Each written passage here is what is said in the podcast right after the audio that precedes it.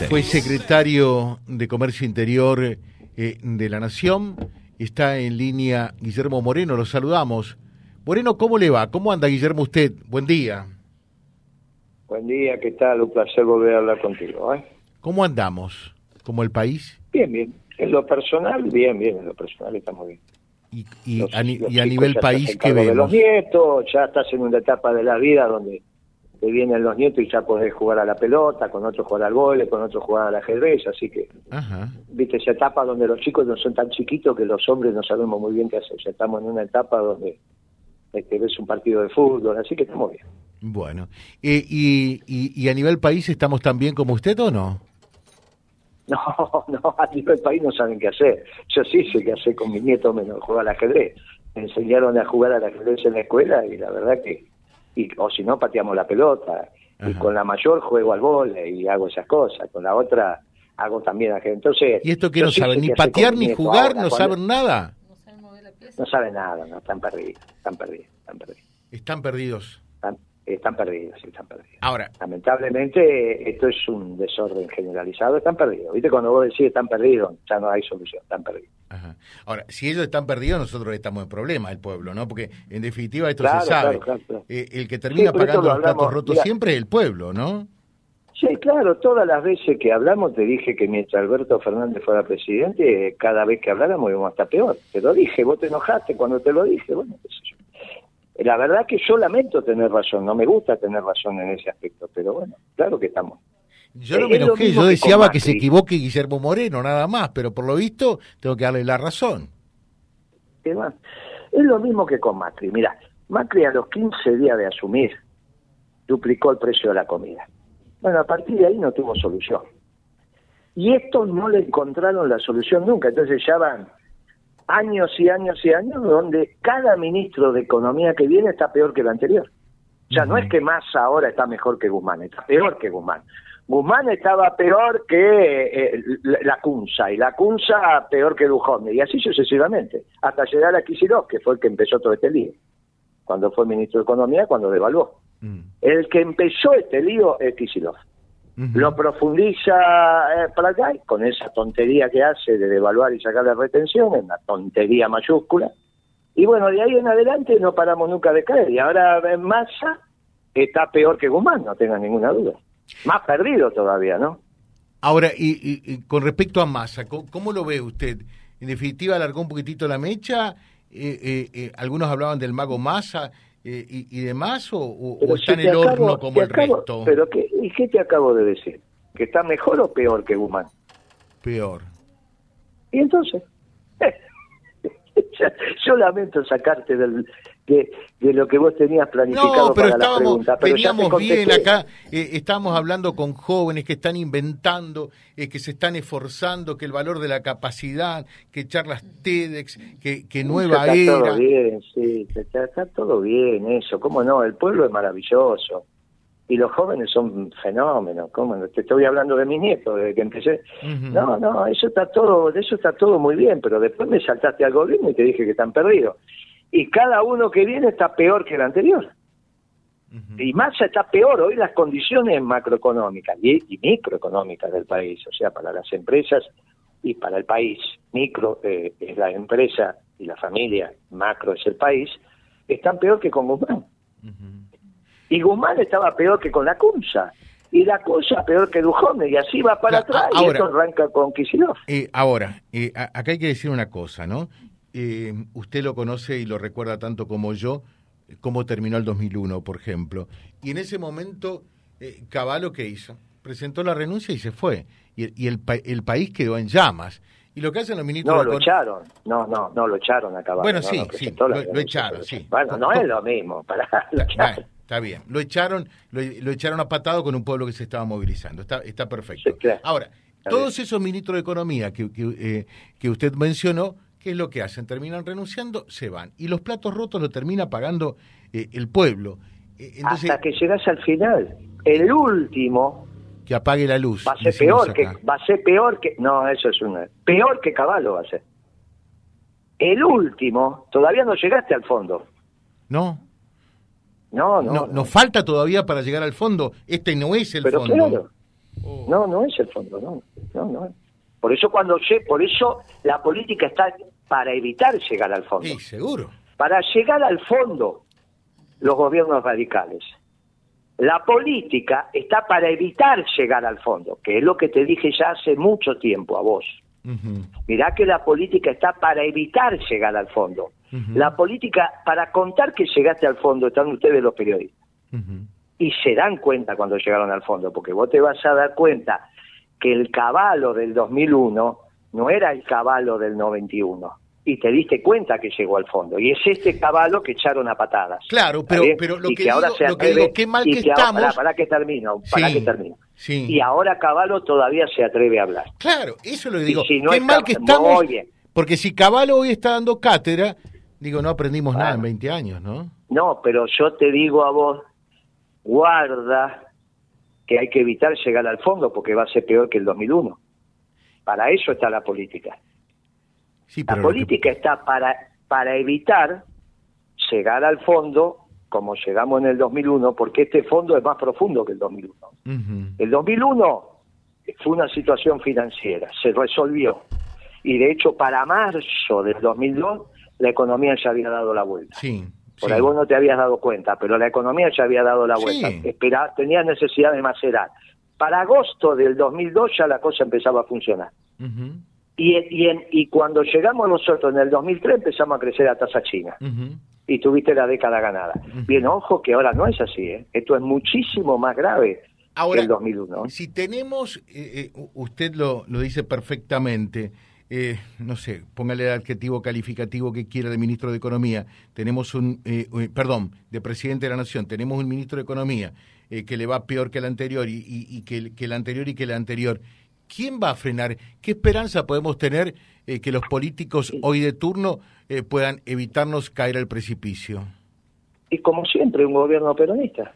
¿Quién te saca vos de los líos? Un gobierno peronista. Y nos meten líos también. Y tenés que votar y tenés que votar peronismo. ¿Qué quiere que te diga? pero, peronismo. ¿Y, cuándo vota? Y, qué pasa acá? Falta un año y pico para elecciones, ¿no?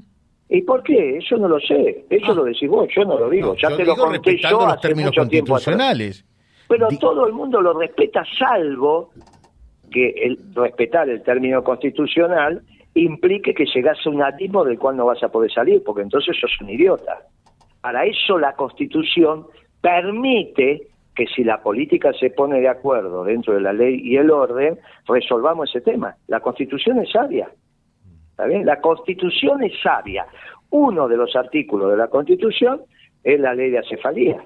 Así que no, no te pongas tan, tan así porque no es cierto. No te pongas más papita que el Papa que no hace bien a la conversación ni a los que nos están escuchando. Porque la propia Constitución... Ahora, ¿podemos titular, eh, ¿podemos titular Guillermo Moreno pide que se aplique la ley de acefalía? Pero ¿cuánto hace que digo esto? Lo hablé con vos, ¿no te acordás que lo hablé con vos? Sí, si yo me acuerdo que lo hablé con vos, y entonces, si ya lo debatimos, ¿cómo lo, lo podés titular? Desde ya que sí tienen que renunciar Alberto y Cristina para que se aplique la ley de acefalía. Y ahí la política encontrará los mejores hombres en un consenso, en vez de elegir a masa de manera solitaria y poner un abogado joven que casi no ejerció la profesión de ministro de Economía, que es un audaz, porque ¿qué puede saber masa de economía? Entre vos y yo, que no nos escucha nadie. ¿Qué puede saber masa de economía? Nadie nos escucha, nadie. Bueno, entonces, ahora que no nos escucha nadie, ¿qué puede saber Massa de economía? Contestadme vos. No sé, la verdad que no sé. Y, nada. Escúchame, nunca fue empresario, nunca fue empresario. Mm. Nunca fue dirigente sindical, nunca fue dirigente sindical. No estudió economía, no estudió economía. Entonces, ¿cómo vas a ver de economía? Si vos sos empresario, aprendés de economía. Cuando comprás, vendés, producís, estás en la calle, sabés de costos, sabés de precios, dialogás con tus colegas, sabes de economía. Yo dirigente sindical no hay ninguna duda, saben de economía. Mm. Si estudiaste economía y aprobaste la facultad, se supone que alguito sabe. Bueno, este muchacho no reúne de ninguna de las tres características. Es lo mismo que pongamos ahora a Massa a hacer una operación de corazón abierto. Che, hay que operar y nos falta un cirujano, tráiganlo a Massa. Y vos decís, no, paren, que es abogado. Ahora se les ocurrió que puede ser ministro de Economía como si fuera más fácil. manejar la economía de la Argentina que una operación de corazón abierto. ¿Está bien? Obviamente que vas a fracasar si vas a operar de corazón abierto, pero fracasás en uno, acá fracasás en millones. Y yo estoy seguro que no se atrevería a hacer una operación de corazón abierto. Por más que fuera el único que está. Dice, no, no la sé, no sé ni por dónde empezar. Ahora, ¿cómo se atreven a pensar que saben economía? Porque son atrevidos. Bueno, y así estamos. Bueno, y Viste que Perón eso lo enseñó. Perón decía, cada uno lo que sabe hacer. Vos sos periodista, te dedicás a ser periodista. Y nada más. Pero no sos el dueño de la radio, porque no, sabés facturar, no sabés vender. No, ¿Viste? Acá hay un dueño de la radio, otro que factura, otro que busca las entrevistas, todo. ¿Viste qué fácil que es cuando cada uno se ocupa de lo que se tiene que ocupar? Sí, pero Guillermo, Guillermo ¿sabe lo que pasa? ¿eh? ¿Sabe lo que pasa? Que en subrayo el concepto y, termino con esto. Porque nosotros eh, tenemos un director, eh, tenemos un productor, tenemos uno que factura, uno que esto, uno que aquello otro. Eh, y lo que pasa es que cuando uno comete un error, arde el traste porque, porque el bolsillo mm, no, no, ingresa lo que tiene que ingresar. Y a estos tipos, si ingresa, sin ingresa, esto, aquello otro, le da lo mismo, porque ellos no ponen nada de su bolsillo. Esa es la diferencia. Ahí tenés toda la razón. Por eso a la política se va a servir, no a servirse. Ahí está. Por eso, por eso, pero por eso es una vocación. Yo tengo dos negocios, tengo mi mayoreo de ferretería y tengo la consultora. Mm. Yo vivo de la mía toda la vida. Vos no conoces a nadie que haya dicho Moreno vive de la mía, ¿está bien? Cuando fue funcionario. Te pueden decir otra cosa de Moreno, pero nunca que alguien me... Está, claro lo que estoy diciendo, ¿no? Porque yo vivo de la mía, me alcanza y me sobra. ¿Está bien? ¿Cuánto bife me voy a comer? Lo que, lo que pasa es que, muchos cuando llegan eh, muchos cuando llegan al poder, eh, como llegó usted y, más si llegan a otra escala superior, los iluminan las luces, se vuelven corruptos, cambian de mujer, se dio cuenta, ¿no? Eh, buscan una linda. eso ya lo sé. Eso lo, sé todo. Mejor que yo, que le voy a decir. Escúchame, vos sabés, vos sabés por qué le tuve tuve que romper el contrato que nos vinculaba con Macri en el correo. A ver. ¿Te acordás que Macri tenía la concesión del correo, no? Y yo rescindí ese contrato. Yo como secretario de comunicaciones rescindí ese contrato. ¿Sabe por qué? A ver. Porque no paga. Le gusta tomar compromiso y no pagar. Y llegó a presidente. Y vos lo votaste. No, no, no, no, no, no. Eso no, no, no, no. Eso no. No, no, no, no, no, no, no, Hasta ahí no. Ahora, ¿cómo puede ser que alguien que no le gusta pagar las deudas llega a presidente? Bueno, se desordena. Algunos no le se desordenan y no pagan las deudas. Eh, y otros directamente se quedan con lo que no le corresponde, ¿no? Sí, bueno, está bien, es lo mismo. Para no, pagar las deudas es lo mismo. ¿Está bien? No pagar las deudas también es lo mismo. Sí. ¿Está bien? Eh, escúchame, yo no tengo un cheque rechazado en mi vida. Y el único que me rechazaron tengo pedido de disculpas del banco fue en el 2001, el Banco Crédito, lo tengo guardado. Me hizo una carta que le exigí de que había sido culpa de ellos. Y trabaja con Heller, con el banco de Heller, pero por Dios, se me viene el alma en ese momento, abajo. No, en ese momento sí, te estoy hablando. Yo empecé, eh, mirá cómo habré empezado que el único banco que a mí me abrió una cuenta corriente que la necesitaba para comprar y vender fue el Banco Alas, el banco cooperativo de Estancato, no sé si vos te acordás de ese banco. El Banco Alas, ¿está bien? Eh, era un banquito, bueno, fue el único. Y entonces yo participé y fui hasta su último cliente, porque el banco ya estaba forfait y yo seguía porque él me había permitido armar mi negocio. Y de ahí me fui al Banco Credicop y al Banco Provincia. Después cerré en el Banco Credicop porque vos tenés razón, son dificilísimos. Pero bueno, esa es otra historia. Tengo Ahora tengo el Provincia, el Nación, y creo que el Provincia y el Nación, nada más.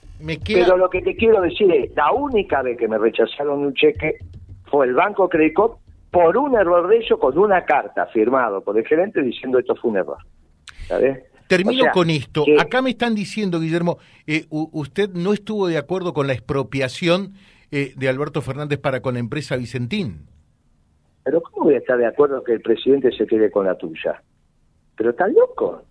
¿De dónde salió esa estupidez de que el presidente se puede quedar con tu patrimonio? ¿Pero qué le pasa? Si se quiere quedar con el patrimonio, tiene que mandar una ley al Congreso y con las mayorías que corresponden se genera la expropiación. Pero el Congreso lo decide, no el Poder Ejecutivo. ¿Cómo el Poder Ejecutivo se va a quedar con tu plata? ¿Dónde se vio eso? Si no, mañana se queda con tu radio, con mi negocio. Imagínate que a Macri vos le des esa, esa facultad. No te queda nada, viejo. Se queda hasta con tu radio. ¿Está bien? Mirá si Macri tuviera esa facultad.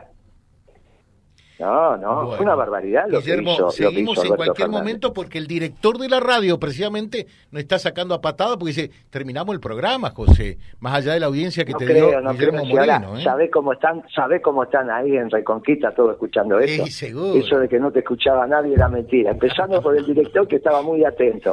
Sí, Te mando un abrazo, gracias por el llamado. Un fuerte abrazo, gracias. Guillermo Moreno, charlando con todos ustedes a través de Vía Libre. www.vialibre.ar, nuestra página en la web, en Face, Instagram y YouTube. Vía Libre Reconquista. Vía Libre. Más y mejor comunicados.